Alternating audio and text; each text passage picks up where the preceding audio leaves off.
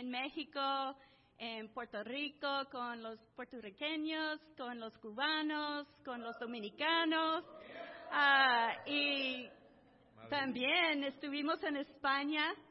Y, pero la verdad hay un fuego y amor y familia en los ministerios de, de los latinos. Y siempre me siento llena cuando estoy con, con ustedes. Entonces, solamente quería decir eso.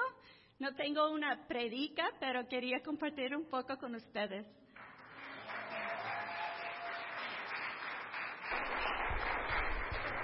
Gracias. Voy a acercarme un poquito más, si puedo. Está bien. Wow, fuerte. Amén. Pues gracias hermanos por la invitación, especialmente a Martín. Gracias Martín. Ah, siempre he querido conocer Martín más eh, porque desde cuando era él más joven, es joven, pero más joven, mis, mis hijas eran universitarias y me dijeron una vez, fueron a un, un campamento de los universitarios y mi hija me mandó un texto, me dijo, papi, tienes que conocer este muchacho Martín. Es, es otro tú, es como otro, es tu gemelo, es una versión más joven y más guapo, pero es, es, es otro radical por Jesús, ¿no? un latino radical. traigo saludos de la Iglesia de Cristo de San Diego. Uh, es una iglesia increíble, somos sus vecinos, hermanos ahí cerca. en, en, realidad, Michelle y yo desde que tomamos el, papel de dirigir a Hope Worldwide, no hemos estado en San Diego mucho. Eh, nosotros ya somos visitantes cuando vamos a nuestra propia región.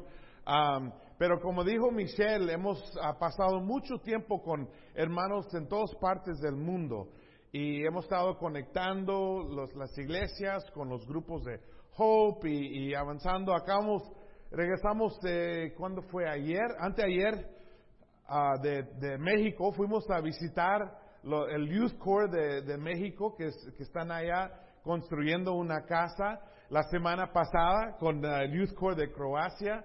Ah, mi carro todavía está cubierto de tierra de México. yo, dije a los hermanos, no tocan la tierra, es mexicana, no, la tocan. Ah, pero pero nos encanta ver el amor en todas partes del mundo y, no hay nada como los, los, ministerios latinos. aquí estamos en... Toda la iglesia es familia, pero aquí hay familia, familia, ¿no? Y, la verdad es, igual con todos los latinos. Aunque, aunque cocinamos los frijoles un poco diferentes, todos somos latinos.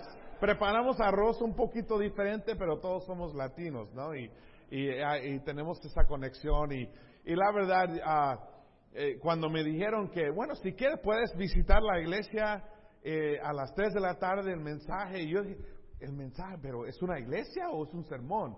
Y no, no, es una iglesia. Ok, amén, adelante. Oh, yo voy, yo voy. Hay hermanos latinos y, y, si puedo predicar y compartir con ustedes. Acabamos de celebrar 25 años con Hope Worldwide. Voy a compartir un poquito de Hope Worldwide y unos versículos que vamos a estudiar ¿no? en la Biblia. Ah, la verdad ha sido un placer, un honor grande servir en la organización de Hope Worldwide, que es realmente como, como un brazo de la iglesia, o más bien yo digo, el corazón de la iglesia, ¿no? Porque son los hermanos en acción, hermanos enseñando el amor de Cristo en acción y, y en 25 años ah, grandes milagros han pasado. Eh, tengo privilegio de anunciar ahora la oficina central está en San Diego, California. Antes estaba en Filadelfia. Y la primera cosa que yo dije cuando me preguntaron, ¿te interesa tomar este papel con Hope Worldwide? Yo les dije, bueno, me interesa, pero yo no voy para, para la costa este, ya no más, yo no voy a Filadelfia. Y dijeron, ok, pero si quieres, puedes cambiar el, el centro a San Diego. Digo, ok, amén, adelante. Eh, ya, ya hemos tomado el tour del mundo y, y queremos quedarnos en California. Ah, aquí está el staff, los, los internos, los que trabajan para Hope y, y, y, la verdad son hermanos como tú y yo que han tomado la llamada, han recibido la llamada y aceptado la llamada de ir a partes diferentes del mundo y servir y organizar proyectos y programas y, y muchos han sacrificado mucho, ¿no? Eh, estamos nosotros ahorita en un país donde todo el mundo quiere entrar. Ellos son los hermanos que han dejado este país, ¿no? Para ir y servir en lugares diferentes. Algunos están aquí, pero muchos están en partes diferentes. Y el corazón de Hope Worldwide es el ministerio de Cristo, ¿no? En, Mateo 4, 23 dice Jesús, recorría toda Galilea enseñando en las sinagogas, anunciando las buenas nuevas uh, del reino y sanando toda enfermedad y dolencia entre la gente. El ministerio de Jesús es grande. Y si fuéramos a pasar un día entera con Jesús, imagínate pasando el día con Jesús, ¿qué harías? ¿No? Parte predicando, sí, definitivamente Jesús predicaba. Parte regañando a los falsos, ¿no? Cierto. Pero la mayoría del día pasarías ayudando a los pobres, porque eso es lo que, haría, eso es lo que hacía Jesús. Él pasaba tiempo, mucho tiempo, con los que tenían necesidades, con los que andaban enfermos, con los que eran rechazados de la sociedad, los que eran fuera, ¿no? Del, reino, ayudando, sirviendo. Y en realidad eso, eso es el corazón de Hope. Es ayudar a los que tienen necesidades, es ayudar a los hermanos ser más como Jesús. Yo diría es un paso más en el desarrollo o, en el crecimiento de ser como Jesús, de ser como Él. Um, si fueras a recibir la invitación, sígame, ¿qué harías? Bueno, enseñando, sanando y sirviendo, tal como Jesús. Y todo lo que hacemos en Hope ahora está organizando bajo, organizado bajo estos tres puntos. Todo lo que hacemos es o enseñar, servir o sanar. Entonces, todos los proyectos, aunque algunos grandes, algunos chiquitos, algunos que impactan un país, algunos que impactan una familia, pero todo lo que hacemos es bajo la, dirección o la categoría de enseñar, sanar o servir, uno de los tres. Eh, y hay muchos milagros en Hope. una de las cosas más difíciles es colectar todas las buenas noticias que salen de Hope Worldwide. Te quiero presentar a este hombre aquí, eh, se llama Komarudin, lo conocí en Indonesia, ¿cómo se dice? ¿Indonesia? Indonesia. En la conferencia de, Asia, ellos acaban de tener una grande, una conferencia muy grande, y lo conocí ahí, y lo que pasó era que eh, tenemos un programa que es ayudar después de un desastre, ¿no? Si hay un temblor, si hay un huracán o, lo que pasa, y, y Hope siempre son los primeros ahí ayudando. Y en Indonesia tenemos muchos proyectos grandes, pero Indonesia es un país musulmán. Entonces los musulmanes, los líderes musulmanes, estaban muy sospechosos de los voluntarios de Hope Worldwide y sospechaban que esto era nada más como, como, como un frente, como algo para pretender, ¿no?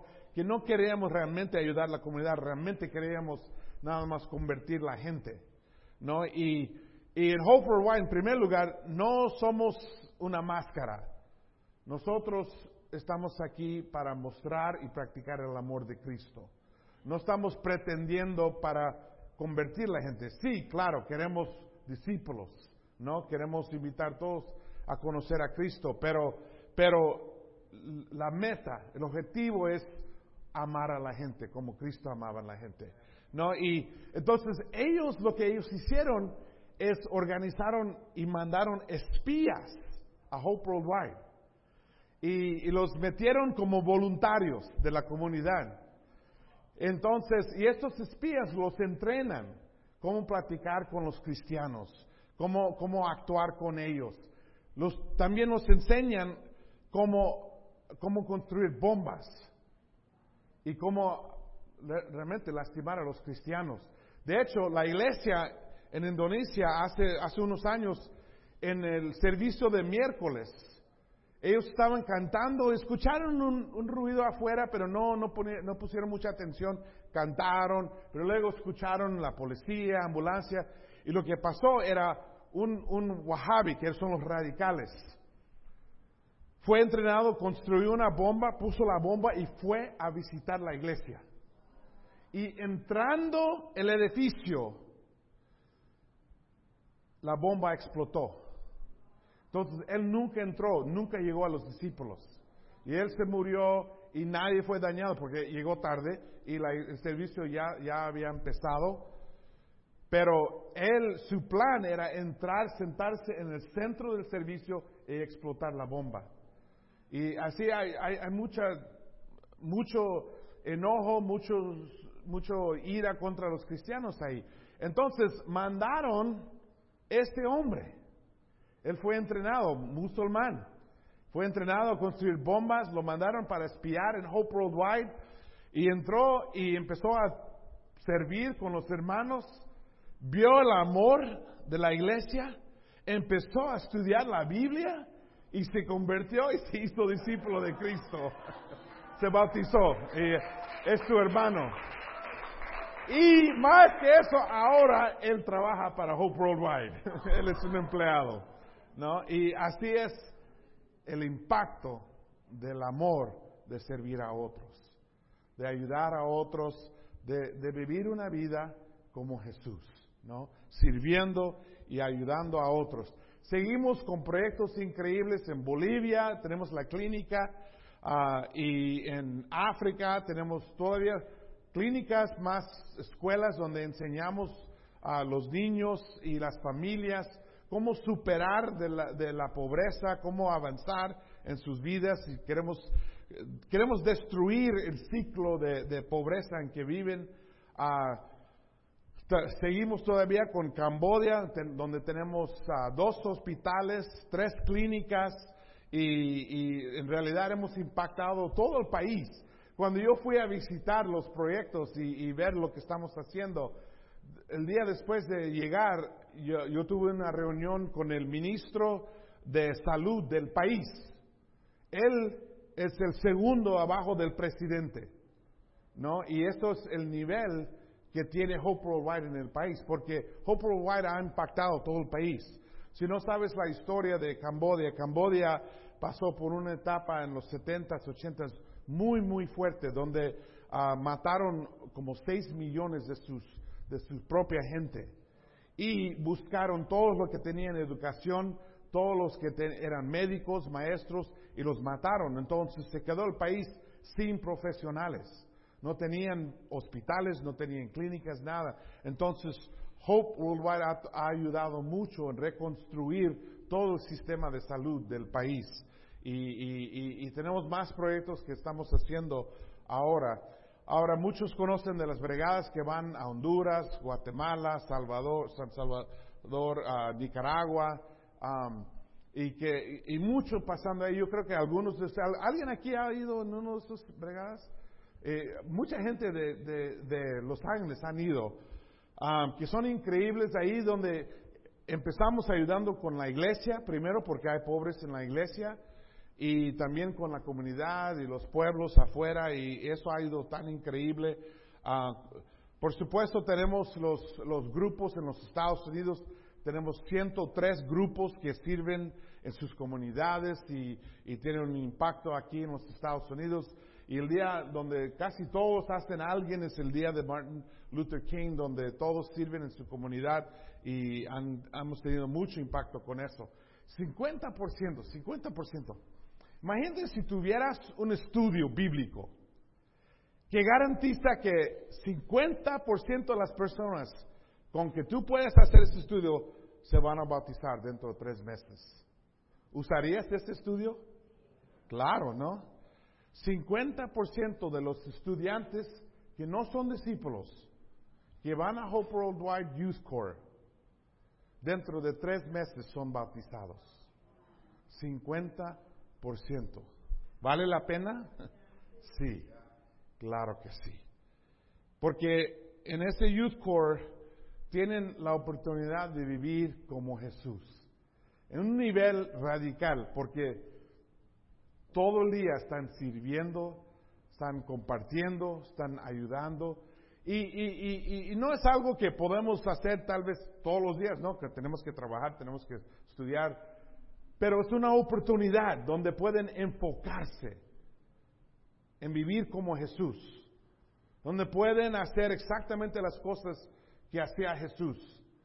Y eso siempre impacta a tanta gente. Los impacta y, y muchos son bautizados después, si no, si no han sido bautizados antes. Uh, esto es el grupo en, bueno, ya vieron esta foto, eh, mira, ahí está.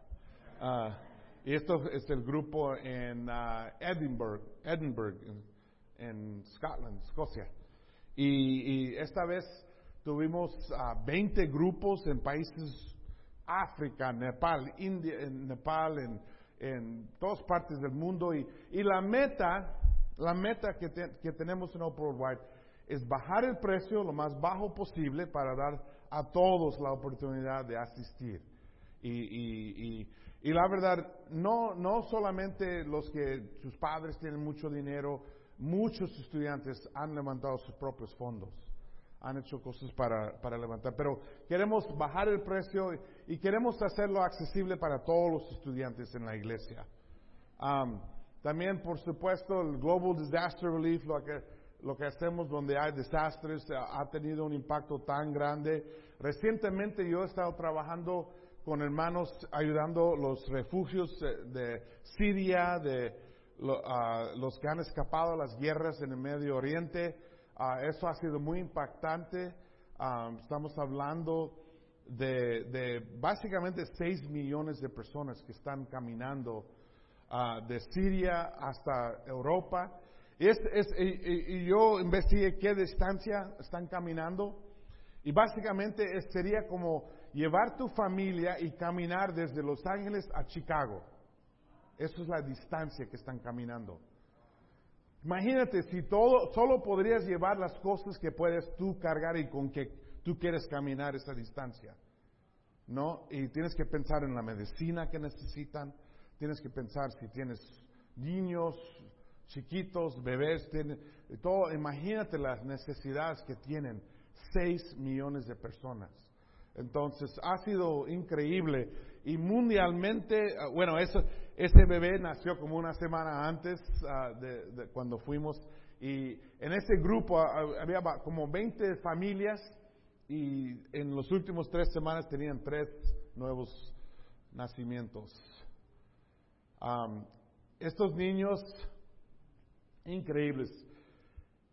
A pesar de todo lo que están pasando, con mucha alegría, mucho gozo, querían conectar, querían hablar con nosotros. Y, realmente nos ayudaron grandemente porque la gente son del Medio Oriente y hablan árabe, ¿no? Hablan árabe. Y yo estaba con un grupo, esto fue Turquía, ellos hablan Turquía, no hablan árabe. Eh, y los hermanos con quien andaban alemanes, entonces ellos hablan alemán, yo hablo inglés, entonces tratando de comunicarnos, ¿no? A inglés, al alemán, al turquío, al árabe, y estos niños, especialmente esta niña, fue nuestra traductora, porque con el poco tiempo que tenía en Turquía, aprendió a hablar Turquía, aprendió a hablar su, el idioma de ellos. Y también aprendió un poquito de inglés y aprendió un poquito de alemán. Por los voluntarios que estaban ahí ayudando. ¿No? Entonces ella no estaba traduciendo todo con las familias, con los padres. Y yo pensé, wow, es increíble, estos niños no tienen escuela. Imagínate qué podrían aprender si tenían escuela. mundialmente son 125 millones de personas. Y esto incluye todos los que están sufriendo en guerras, en escaseces, en desastres, que son, podemos decir, necesitados, ¿no? Necesitan el amor, necesitan la ayuda, necesitan comida. Y Hope Worldwide, básicamente, la meta es, es equipar los hermanos a amar a los pobres y servir a los pobres. Como dijo Jesús, los pobres siempre los vamos a tener, ¿no? Eso dijo Jesús. Probablemente nunca vamos a llegar a un día que decir, ya, ya no hay pobres. Pero la meta es nosotros mostrarles el amor de Dios, el amor de Cristo. Y eso sí lo podemos hacer y podemos tener impacto en los, en los vidas de, ella, de ellos. Y tenemos, hemos sido reconocidos mundialmente en, el, en las Naciones Unidas. Uh, tenemos un puesto muy importante Hope Worldwide. Eh, de hecho, yo voy el próximo mes a una reunión en Nueva York donde vamos a hablar grupos como nosotros de qué podemos hacer y cómo podemos ayudar a los refugiados en, Nueva York. va a ser una reunión muy increíble. Fue chistoso. Yo te, ¿Han visto la película Forrest Gump? Y ese tipo, ese, ese tipo que siempre estaba conectando con personas muy famosas y increíbles, ¿no? En, el momento indicado, ¿no? Y tres veces yo me encontré con este hombre, es el, él es el presidente de Naciones Unidas. Yo diría uno de los hombres más poderosos en el mundo. Era chistoso porque yo siempre me encontraba con él. Y sé que Dios está conectando con él. Entonces yo me sentí como Forrest Gump. Hope Worldwide es increíble. Hope Worldwide es ustedes. Ustedes son Hope Worldwide. Somos como Superman que quita el saco y la camisa, abajo tiene el S ¿no? de Superman, pero nosotros abajo tenemos nuestra camiseta de Hope Worldwide, ¿no? Y, tenemos impacto en todas partes del mundo. Y es increíble. Um, quiero compartir del corazón de Hope. ¿Por qué estamos haciendo todo esto? ¿Por qué necesitamos un Hope Worldwide? Obviamente, esto es el ministerio de Jesús, ¿no? Esto se trata del ministerio. Pero realmente es el corazón de Dios. Tres veces Jesús regañó a los líderes con un versículo.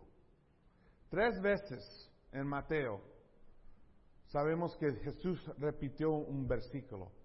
Jesús usaba muchos versículos y repetía versículos muchas veces, pero este versículo lo repitió tres veces. Oseas 6:6 es el versículo. Lo que pido de ustedes es amor, no sacrificios. Tres veces él dijo a los religiosos, a los líderes del pueblo de Dios, Vayan ustedes y entienden lo que esto significa. Lo que pido de ustedes es amor, no sacrificios. La primera vez los enseñó, la segunda vez los regañó y la tercera vez los habló bien fuerte.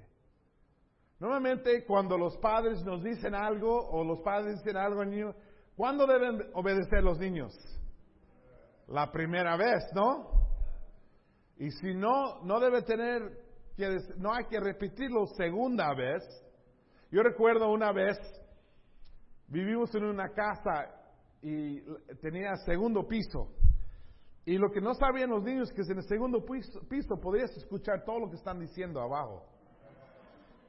Y yo recuerdo, había una familia, familia visitando y los niños, líneas de ellos, estaban hablando con nuestras hijas.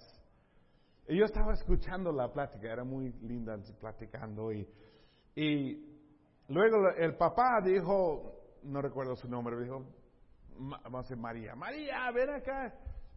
Yo vi, María no hacía nada. Dijo, María. Y nuestra hija la dijo, tienes que ir, tu papi está llamando. Y la niña dijo, no te preocupes, no tienes que hacer nada hasta la tercera vez que dice.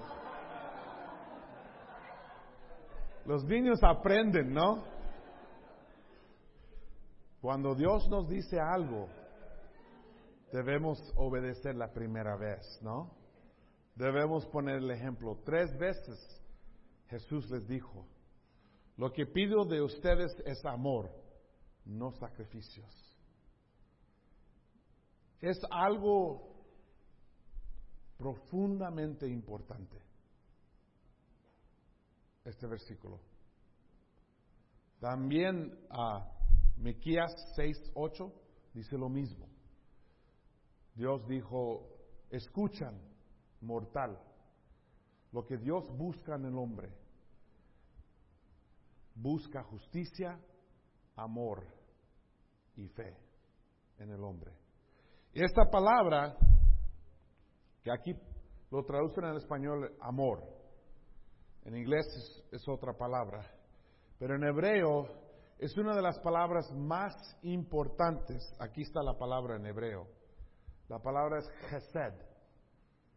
Es la palabra más utilizada para describir quién es Dios y cómo Dios nos mira. La palabra chesed. Y la verdad, no hay una traducción en inglés y no hay una traducción exacta en español tampoco.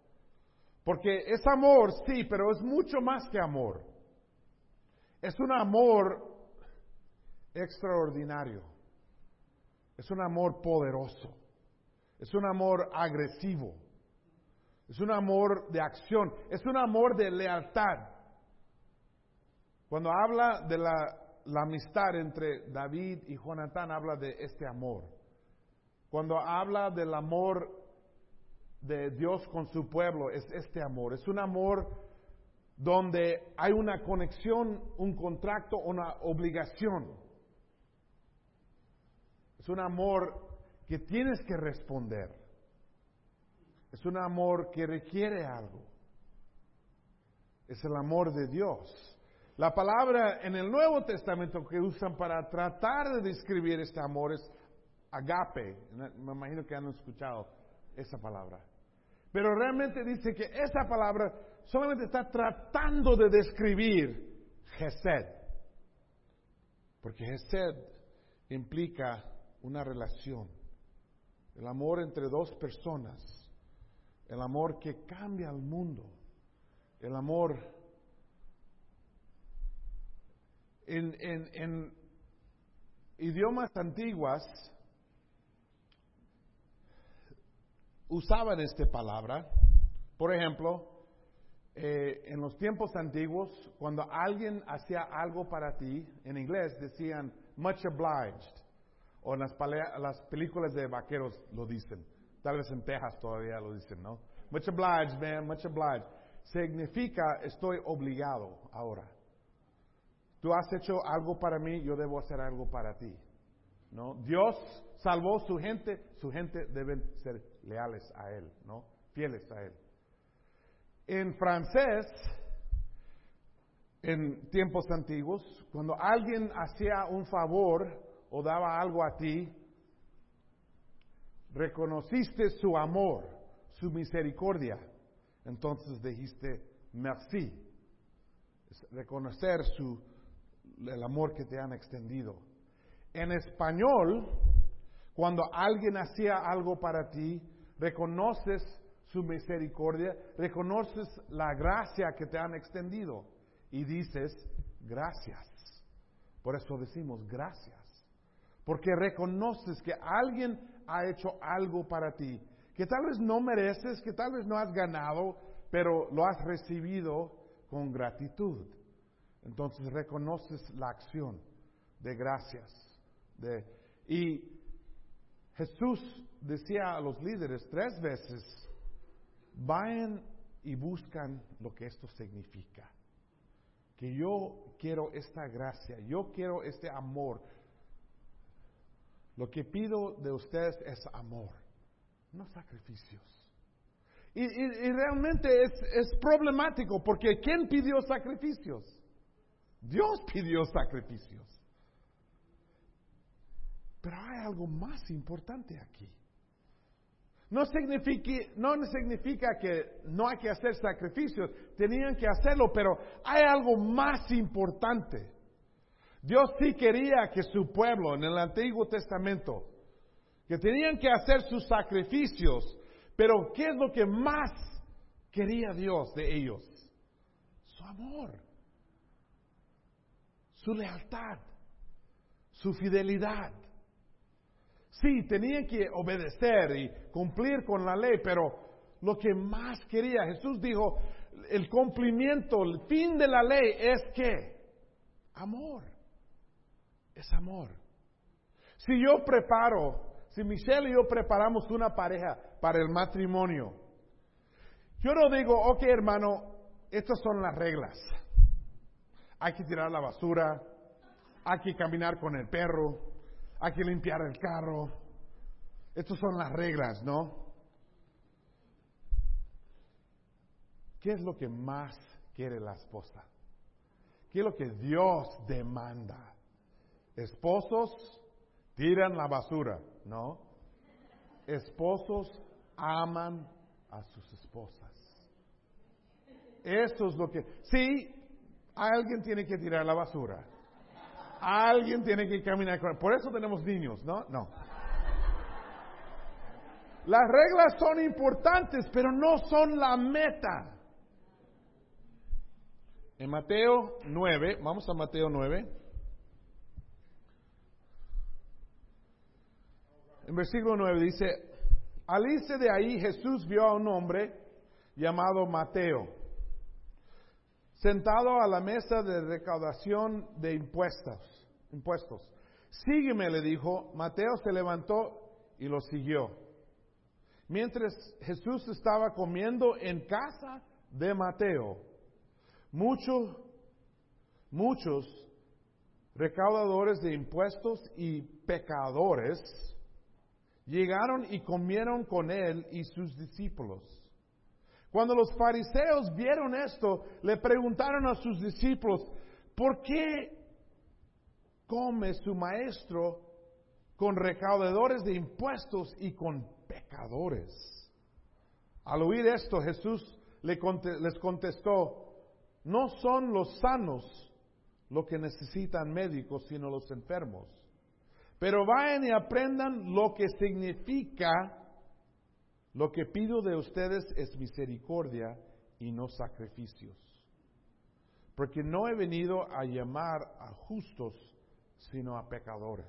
Esto fue la primera vez que él menciona Osea 6.6 él va y, llama a Mateo. ¿Quién era Mateo? Un cobrador de impuestos, ¿no? Mateo era judío. Él era como un niño que crece en la iglesia y no se hace cristiano. Más, aún él fue enemigo de su pueblo. Alguien que otros odiaban. Alguien que su propio pueblo no lo querían para nada, rechazado. Y Jesús va y lo llama. Y dice, sígame. Me imagino que los otros líderes, los otros personas estaban mirando, Jesús, ¿tú sabes quién es él? Es un traidor. No respeta nada. Es enemigo de su propio pueblo. Ha rechazado todo lo que sabe. Yo me imagino que todo el resto del pueblo no lo querían para nada. Y mira los otros apóstoles, ellos también son judíos, pero son judíos que obedecen, que siguen la palabra, que, respetan al Señor. ¿Por qué quieres este hombre en tu equipo? Es un caído, es un, él, no, él no respeta nada. Ha rechazado la palabra de Dios. Pero aún él, Jesús lo quería. Jesús lo amaba. No lo rechazaba Jesús. Y él dice, sígame. Y luego, ¿qué hace Jesús? Él va a su casa a comer. Jesús siempre hacía eso. Iba a las casas a comer. Imagínate, si llega a tu casa, voy a comer. Y aquí están mis apóstoles también. Ayer cocinamos una paella en un sartén así, grande. Demos comida a 45 personas con un sartén de paella. Tendrías que tener tu paella ya listo siempre, ¿no? ¿Y qué hace Mateo? Invita a sus amigos. Bueno, los únicos amigos que tiene son otros pecadores, ¿no? Porque nadie en el reino quiere andar con él. Rechazado. Pero Jesús lo quería. Y lo quería en su equipo. No importa cuánto has fallado, en qué has fracasado, en qué has pecado. Jesús te quiere. Jesús te dice, sígame. Jesús quiere estar contigo. Es increíble porque no había otro hombre más recto que Jesús. No había otro hombre con más rectitud que Jesús. Pero sin embargo los pecadores querían estar con Él. Él no era prejuicioso. Él no juzgaba a la gente. De hecho, cuando lo querían juzgar, Él dijo, no es tiempo todavía a juzgar. Va a venir el día para juzgar. Pero no es hoy. Es tiempo para amar. Y mostrar ese amor de Dios. Esa misericordia. Me gusta más cómo lo traducen aquí. Porque lo traducen un poco diferente, ¿notaste eso? Lo traducen, dice, lo que pido de ustedes es misericordia. El pecado más común con religiosos es que legalistas y prejuiciosos, ¿no? Juzgar a la gente. Así pensaban los fariseos. Jesús, ¿qué andas, ¿por qué andas con pecadores? Ellos tenían una manera diferente de ver la iglesia o ver el pueblo de Dios.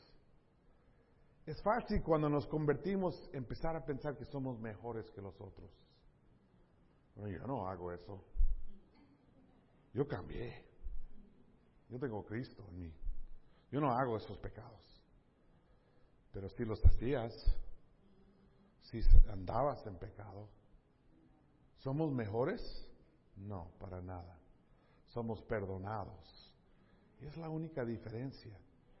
Tenemos el deseo de hacer lo correcto, pero eso no nos hace mejor que los otros. Ellos no entendieron. ¿Cómo podría Jesús andar con ellos? Jesús les dijo, el que necesita médico no es el saludable, es el enfermo. ¿Quién es enfermo en realidad? Todos yo he descubierto que hay dos clases de personas. Los que han fallado y lo saben y los que han fallado y no lo saben. Esos son los dos grupos. ¿En cuál estás?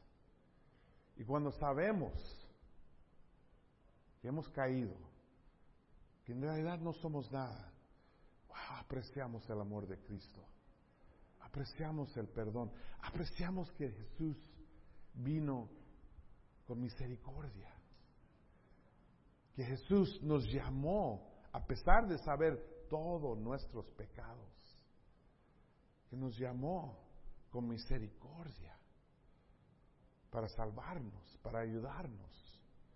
No nos, no nos juzgó, no nos trató como debemos ser tratados, como merecemos ser tratados nos llama con amor. Pero los religiosos no entendieron eso. Entonces, esto es la primera vez Él los regaña. Dice, aprenden esto.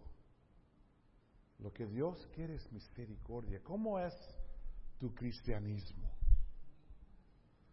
¿Cómo miran la gente tu fe? ¿Es conocido por amor y misericordia? Y no estamos hablando de cualquier amor, porque alguien como Mateo, tan fuera de onda, tan fuera de lo que debe estar haciendo, la única manera de salvarlo es con un amor radical. Yo sé que cuando, cuando yo me hice cristiano, yo era segundo año en la universidad. Yo vestía, ¿saben lo que es un cholo? Yo vestía como un cholo. Michelle estaba en la charla donde yo fui la primera vez y tenía miedo de mí. Todos tenían miedo. Yo llegué en mi lowrider, yo tenía un lowrider. Así. Yo fui a la universidad en el, mi lowrider. Y cuando yo fui a la universidad, me hizo más peligroso porque ahora yo era un chicano enojado con educación. Y yo organizaba marchas y con letreros y todo eso. Yo hacía problemas en la ciudad de San Diego. Yo andaba, yo, yo era voluntario trabajando con gangs, con los de San Diego, ayudando a los muchachos. Yo vestía con ellos.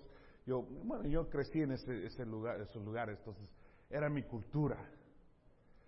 Y todos tenían miedo de mí.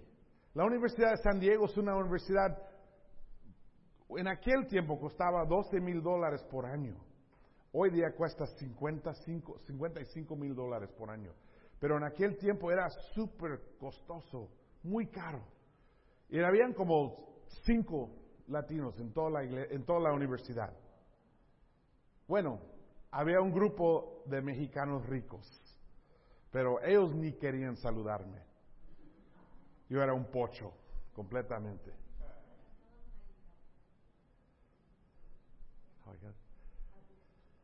Oh, fue, fue un milagro que aunque yo que llegué a la universidad, yo nunca firmé un papel, no una aplicación, nada. Porque de hecho llegó en mi casa un paquete de la universidad diciendo que, que has sido aceptado, aquí hay una, una beca y, y, dinero y todo. Y yo descubrí después que era uno, uno de mis profesores en la escuela llenó todos los papeles. Hasta yo creo que firmó mi nombre todo. y doy gracias a Dios porque yo llegué a la universidad con tanto ira, enojo. Yo era racista, yo era, yo era horrible, con tanto ira en mi corazón. Yo había firmado eh, un contrato de ir con los sandinistas en Nicaragua. Y ese verano no era Youth Corps. Yo iba a ir con los guerrillas en Nicaragua y trabajar con ellos. Y dos meses antes de ir, un muchacho, se llama Jack Chacón, me invitó a su charla bíblica. Bueno, realmente su papá era, era algo grande en el gobierno de California. Yo lo quería yo quería que él hablara en un, en un rally, una reunión que yo iba a organizar. Yo le dije, ¿puedes hablar con tu papá? Y dijo, sí, yo hablo con mi papá, pero tú tienes que ir a mi charla. ok, yo voy. ¿No? Y no fui, no fui, me regañó. Y me retó él. Pero él empezó a visitarme. Empezó a. Yo, yo estaba construyendo un templo de, de los mayas. Pero no, un templo real. Like, eh, eh, para una clase ¿no? de, arqueología. Y él me ayudó, pasaba por mi dormitorio y me, ayudó con el templo y, me estaba preguntando, porque él, en mi mente él era un, un coconut. Yo decía, eh, no sé cómo dice coconut en español, pero bueno, pero coco, pero la idea de coco, que blanco adentro, mexicano afuera, pero realmente un gringo, ¿no? Él se crió en Coronado, que saben, todos los gringos, andaba surfing siempre, y él no sabía nada de su cultura. Entonces, él me preguntaba, yo lo llevaba al Chicano Park en San Diego, lo enseñaba todo de la cultura, y, y, pero lo que me impactó era su amor. Me amaba. Era mi rápido, mi mejor amigo me mostró quién es Dios. Eso rompió mi corazón. Rompió el odio, el rencor, el enojo, ira en mi corazón. Yo fui a la iglesia y yo recuerdo, eso era 83. En todo el movimiento había como 10 latinos. en la iglesia había tres mexicanos y rápido nos, me trajeron los mexicanos a conocerme, ¿no? Y me, me, hicieron todo para ayudarme y servirme y amarme. Eso me impactó. Y por la primera vez empecé yo a entender quién es Dios. Qué increíble es Dios. Donde el, el resto de la universidad tenían miedo de mí. Nadie quería hablar conmigo. Pero él quería ser mi amigo. Esos gesed, Yo creo que muchos de ustedes llegaron a la iglesia porque alguien los amó radicalmente. Alguien fue dedicado a ti. Alguien te buscó. Así trabaja Dios. Y por Jesús, Jesús, eso es lo que Él busca. Cuando Él mira a su pueblo, quiere ver ese amor, que están dedicados. Porque alguien como Mateo no va a cambiar si nadie lo ama. Él va a cambiar si mira el amor de Dios. Alguien que ha sufrido y tiene ira y odio en su corazón no va a cambiar por una explicación de doctrina. El mundo no necesita más religiosos. El mundo no necesita más doctrinas. El mundo, la verdad, ni quieren saber de la Biblia, pero lo que sí quiere el mundo es amor. Lo que todos quieren. Dios es amor. Yo, yo sé que Dios conoce todas las personas en la ciudad y espera que alguien los va a amar. Que alguien no va a ser prejuicioso, que nadie los va a juzgar, que alguien no va a juzgarlo y condenarlo porque no, es una persona mala. Es un Mateo. Mateo llegó a ser un gran predicador, evangelista en el reino de Dios. Estableció muchas iglesias. Mateo. Ese amor es lo que quiere Jesús. El otro fue en Mateo 12. Y en Mateo 12, no tenemos tiempo para leerlo todo, pero fue la, una pregunta sobre el sábado, que si podrían sus discípulos estaban caminando y comieron un poquito del trigo y los fariseos rápido lo criticaron. Dicen, mira, tus discípulos están haciendo lo que está prohibido en sábado. Él les contestó, ¿no han leído lo que hizo David en aquella ocasión en que él y sus compañeros tuvieron hambre? Entró en la casa de Dios y él y sus compañeros comieron los, los panes consagrados a Dios, lo que no se permita a ellos, sino, todo, sino solo a los sacerdotes? ¿O no han leído en la ley que los sacerdotes en el templo profanan el sábado sin incurrir en culpa? Pues yo les digo que aquí está uno más grande que el templo.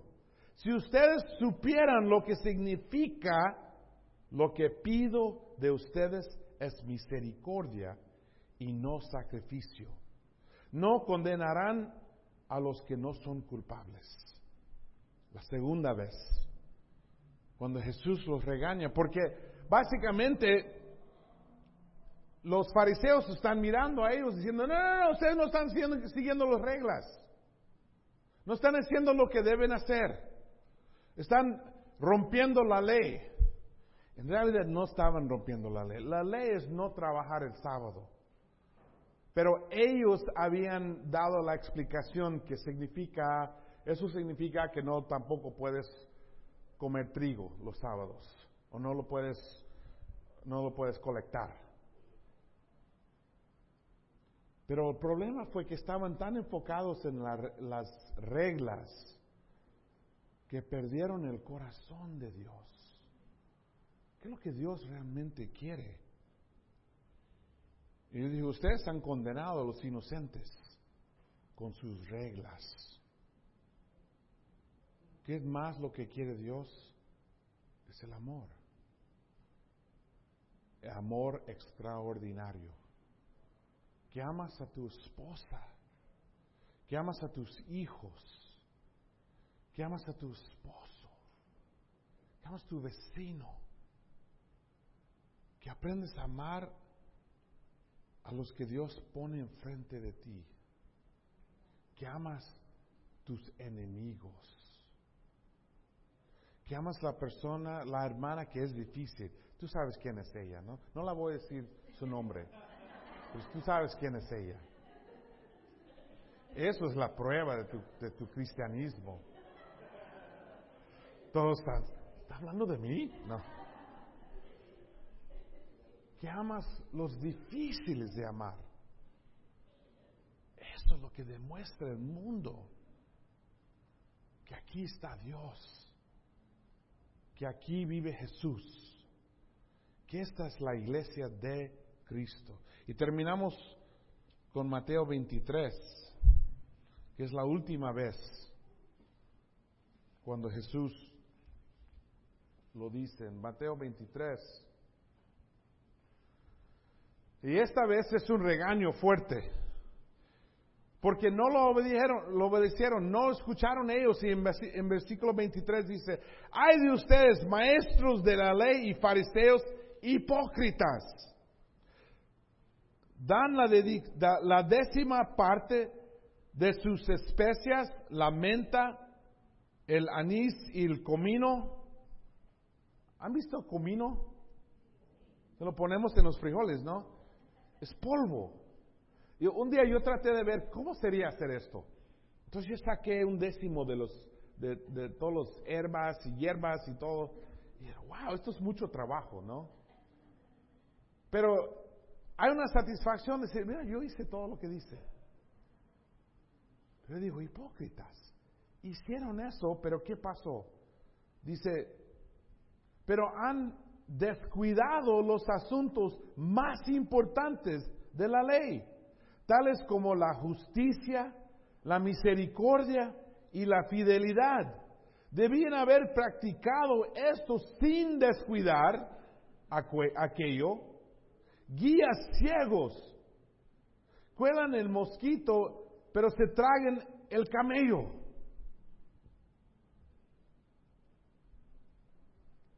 Se enfocaron en lo que no deben enfocarse.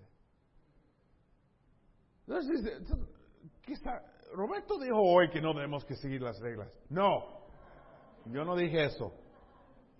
Él dijo, no deben descuidar eso hay que seguir las reglas. Pero nuestra religión no es una lista de reglas. Nuestra religión es el amor de Dios. Sí, las reglas son importantes. El hombre debe ser fiel a su esposa. Pero lo que más encima de eso, no aparte, es que debe amar a su esposa. Debemos ser fieles al Señor y obedecer todo lo que nos manda. Pero lo que más quiere Dios es tu corazón, tu pasión, tu ser. Amarlo con todo tu mente, con toda tu fuerza, con todo tu corazón, con todo tu ser. Es lo que más quiere. Y también Él, y es increíble porque Él siempre lo tiene los dos conectados, ¿no? También amar a quién? Tu prójimo. Porque eso es lo que el mundo necesita. Eso es lo que demuestra a todos que aquí está Cristo. Y más que eso, porque Dios ya lo hizo para nosotros. Gesed es dar todo y ser fiel. Gesed es responder a ese amor y dar tu todo porque alguien ha dado todo a ti. En el Antiguo Testamento, ¿sabes cómo hicieron un matrimonio? Cuando el hombre y la mujer comparten su cuerpo físicamente, de ese momento son pareja, son una persona. ¿Por qué? Porque ella dio su ser a él. Ahora Él tiene la obligación de cuidarla el resto de su vida. Y son solo uno. Dios hizo lo mismo. Cristo dio su cuerpo a nosotros. ¿Y qué debemos de hacer nosotros? Dar nuestro ser a Él. ¿Ven cómo funciona esto? Y él dijo, esto es lo que Dios quiere. Es lo que Él pide. Sí, siguen las reglas, pero no se trata de reglas. Nuestra iglesia, nuestra religión, no se trata de reglas.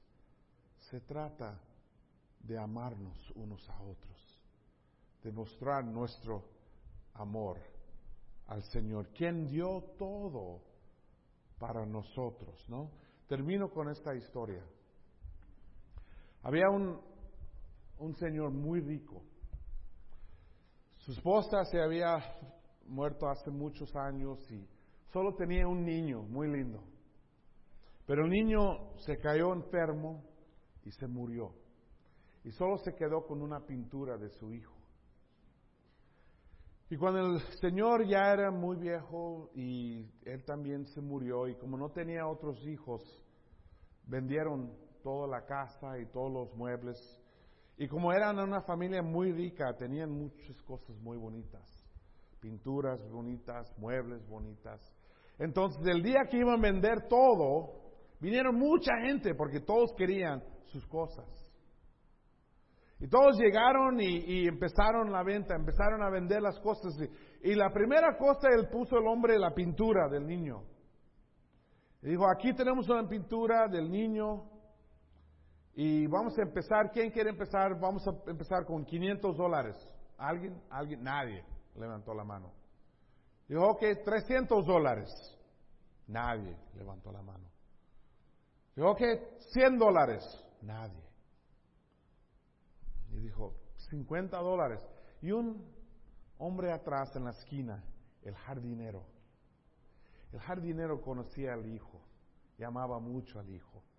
Él jugaba con el niño afuera, él con, ellos tenían una amistad. Y era muy triste cuando se murió el hijo. El jardinero dijo, yo lo compro. Y el Señor dijo, ya terminamos la venta. Toda la gente, ¿qué? ¿Cómo que puede ser? ¿Qué pasó? Y él dijo, el Señor dejó instrucciones que la persona que quiere la pintura gana todo lo demás. Todo va con el Hijo. Así es Dios. Él nos dio su Hijo. Él nos dio su Hijo. El que acepta y conecta con el Hijo gana todo. Oramos. Padre Santo, te damos gracias por extendernos un amor tan increíble, por no tratarnos según nuestros pecados, sino tratarnos con misericordia, con amor, con paciencia. Gracias, Padre, que no hemos llegado al juicio todavía y hay tiempo para ayudar a otros. Padre, ayúdanos a apreciar lo que has hecho para nosotros. Y cuando comemos este pan y tomamos este vino, ayúdanos a entender Qué increíble es que diste tu Hijo, que Jesús dio todo para nosotros. Ayúdanos a practicar este amor también, a dar nuestro todo, Padre. Corazón, mente, fuerza en nuestro ser. Damos gracias, Padre, y que tomamos este pan y vino. Te agradecemos y glorificamos tu Hijo Jesús. Amén.